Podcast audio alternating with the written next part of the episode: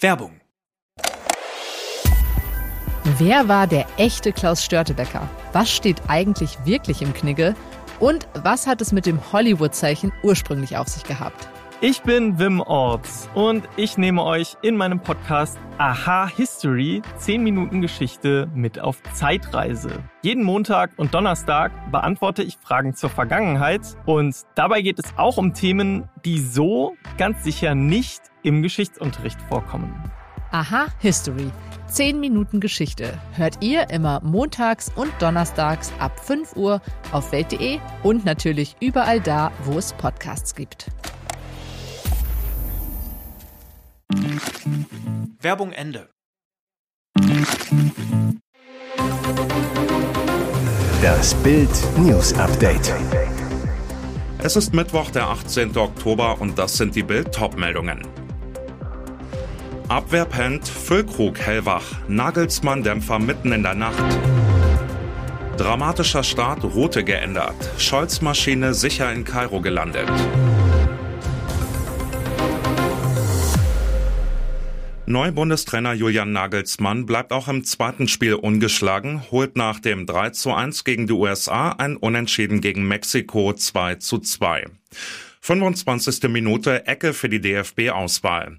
Sané von rechts, Gosens verlängert am ersten Pfosten, am zweiten Pfosten steht Rüdiger völlig blank das 1 zu 0. Völlig unnötig dann der Ausgleich für die Südamerikaner.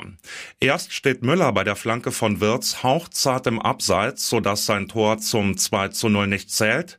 Im Gegenzug ist zunächst Rüdiger unsortiert, er ist in der Mitte zu weit weg. Antonia schaltet schneller, 1 zu 1. Nach dem Wechsel tauscht Nagelsmann ordentlich durch. Füllkrug und Goretzka kommen für Müller und Groß. 102 Sekunden nach Wiederanpfiff kann Antonia nach rechts flanken. In der Mitte schüttelt Sanchez Gegenspieler Süle ab und trifft per Kopf zum 2 zu 1 für Mexiko. Die Abwehr pennt, doch Füllkrug ist hellwach. Vier Minuten später legt Musiala rechts auf Sané aus. Der Bayern-Wirbler flankt mit rechts in die Mitte, wird's per Kopf Ochoa rettet wohl vor der Linie. Den Abpraller drückt Füller dann aber über die Linie 2 zu 2. Für Füller ist es im elften Länderspiel das neunte Tor. Dramatischer Abflug aus Israel für Bundeskanzler Scholz. Inzwischen ist er sicher in Kairo gelandet, das erfuhr Bild von Korrespondentin Angelika Hellemann, die an Bord der Maschine war. Die Reporterin berichtet von einem dramatischen Start des Regierungsfliegers. Wir haben aus Sicherheitsgründen spontan die Route geändert, sind einen Bogen geflogen und dann steil nach oben gestiegen. Der Grund, möglichst schnell der Reichweite der Hamas-Raketen entkommen. Kurz vor dem Abflug gab es Luftalarm am Flughafen Ben Gurion in Tel Aviv. Kanzler Scholz hatte das Regierungsflugzeug bereits betreten. Dann plötzlich, alle Passagiere mussten aus dem Flugzeug und sich auf das Rollfeld legen. Scholz wurde während des Luftalarms aus dem Flugzeug gebracht und mit einem Auto in ein Flughafengebäude gefahren, in dem sich Schutzräume befinden. Dabei konnte der Kanzler zwei Explosionen mit eigenen Augen sehen. Es waren Detonationen des israelischen Luftabwehrsystems Iron Dome, das Hamas-Raketen vom Himmel holte. Es wurden zwei Flugabwehrraketen abgefeuert. Bei einem Angriff auf das Al-Ali-Krankenhaus in Gaza sollen palästinensischen Zahlen zufolge mehrere hundert Menschen getötet worden sein. Israels Ministerpräsident Benjamin Netanyahu hat die Verantwortung für die Explosion in oder bei dem Krankenhaus im Gazastreifen zurückgewiesen. Die ganze Welt sollte es wissen, es waren barbarische Terroristen in Gaza, die das Krankenhaus angegriffen haben, teilte Netanyahu am Dienstagabend mit. Es sei nicht das israelische Militär gewesen. Zuvor hatte das der islamistischen Terrororganisation Hamas unterstellte Gesundheitsministerium im Gazastreifen mitgeteilt, dass bei einem israelischen Luftangriff auf die Klinik mehrere hundert Menschen getötet und verletzt wurden. In einer Mitteilung des israelischen Militärs heißt es, dass ersten Informationen zufolge der islamische Dschihad für den fehlgeschlagenen Raketenabschuss verantwortlich sei. Die militante Palästinenserorganisation verübt neben der im Gazastreifen herrschenden Hamas regelmäßig Raketenangriffe auf Israel. Was ist wirklich dran an den Vorwürfen gegen Deutschlands größten Kinostar Till Schweiger?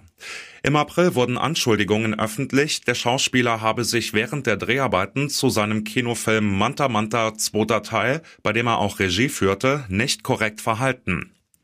Jetzt gewährt die verantwortliche Produktionsfirma Konstantin Film Einblicke in die Ergebnisse einer externen Untersuchung.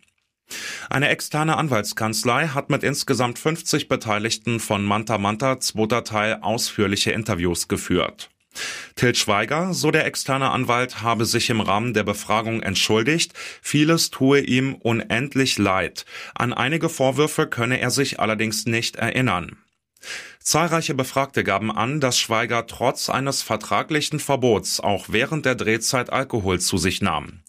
Die Art und Weise, wie Schweiger sich gegenüber Teammitgliedern geäußert habe, sei teilweise grenzwertig, übergriffig und verletzend gewesen. Andere Befragte betonten allerdings auch Schweigers wertschätzendes Verhalten und seine Großzügigkeit. Von 1998 bis 2002 waren sie das Traumpaar in der Popstar-Welt, Britney Spears und Justin Timberlake. Jetzt enthüllt Britney in ihren Memoiren, sie ist in der Beziehung mit dem Musiker schwanger geworden und hat abgetrieben. Das berichtet das Magazin People. Es war eine Überraschung für mich, aber keine Tragödie, schreibt die US-Pop-Sängerin in dem Buch The Woman and Me, meine Geschichte, demnach über die Schwangerschaft. Ich habe Justin so sehr geliebt, ich war immer davon ausgegangen, dass wir zusammen eine Familie haben würden. Es wäre nur viel früher so gekommen, als wir es vorgesehen hatten. Timberlake habe aber kein Kind haben wollen, schreibt Britney. Justin war ganz eindeutig nicht glücklich über die Schwangerschaft. Er hat gesagt, dass wir nicht bereit für ein Baby in unserem Leben seien, dass wir viel zu jung seien. Daraufhin folgte die Abtreibung, aber es habe wohl an ihrem Freund gelegen. Justin war sich so sicher, dass er kein Vater sein wollte. Leicht war es für Britney nicht. Der Schwangerschaftsabbruch sei eine der qualvollsten Erfahrungen ihres Lebens gewesen. Und jetzt weitere wichtige Meldungen des Tages vom Bild Newsdesk. Die Ampel auf brachialer Schussfahrt. Und eine Partei wäre gar nicht mehr im Bundestag. Das geht aus dem neuesten Trendbarometer des Instituts Forsa für RTL hervor. Danach stürzt die SPD um vier Punkte auf nur noch 14 Prozent ab. Die Sozialdemokraten damit so schlecht wie zuletzt im Sommer 2021. Und gleich auf mit den Grünen, die bei 14 Prozent verharren. Noch dramatischer kommt es für die FDP. Die Liberalen verlieren zwei Punkte und landen nur noch bei vier Prozent.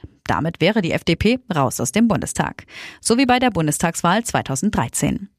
Ampelabsturz und Stimmungsumschwung. Denn die Opposition kann deutlich profitieren. Die Union unter Führung von Friedrich Merz und Markus Söder legt deutlich zu. Vier Punkte rauf auf 32 Prozent. So stark wie seit Frühjahr 2021 nicht mehr. Auch die AfD kann einen Punkt auf 21 Prozent zulegen. Die Linke bleibt bei 4 Prozent, die Freien Wähler bei 3 Prozent. Umfrage sorgen auch für den Kanzler persönlich. Im Vergleich mit Merz und Habeck liegt er nicht mehr vorn. Könnten die Bundesbürger den Kanzler direkt wählen, läge Merz mit 20 Prozent vorn, dahinter Scholz mit 19 Prozent und Habeck mit 17 Prozent. Im Vergleich mit Außenministerin Annalena Baerbock kommen Scholz und Merz beide auf 22 Prozent, Baerbock auf 18 Prozent. Topmodel Gigi Hadid postete am Wochenende in ihrer Instagram-Story Statements zu dem Hamas-Krieg gegen Israel. Die kroten Aussagen der Amerikanerin mit palästinensischen Wurzeln riefen die israelische Regierung höchstpersönlich auf den Plan. Gigi Hadid schrieb, es gibt nichts Jüdisches an der Behandlung der Palästinenser durch die israelische Regierung.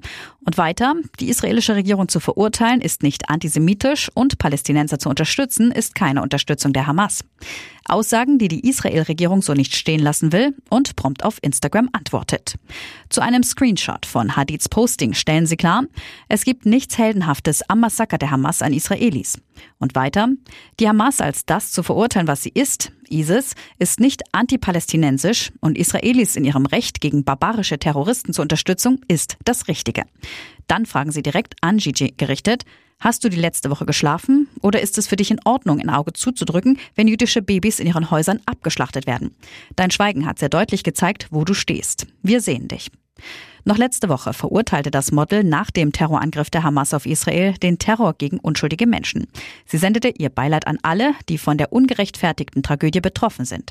In ihrem ersten Posting zu dem Krieg gegen Israel vor sechs Tagen appellierte das Model zudem an ihre fast 80 Millionen Instagram-Follower, dass alle ein Recht auf ein friedliches Leben verdienen. Ein Appell, den Gigi hoffentlich nicht vergessen hat. Jetzt ist es amtlich, die seit acht Jahren regierende Regierung mit Premier Mateusz Morawiecki und dem Peace-Chef Jaroslaw Kaczynski als Strippenzieher hat keine Mehrheit mehr, auch nicht in einer Koalition mit dem erzkonservativen Bündnis Confederatia.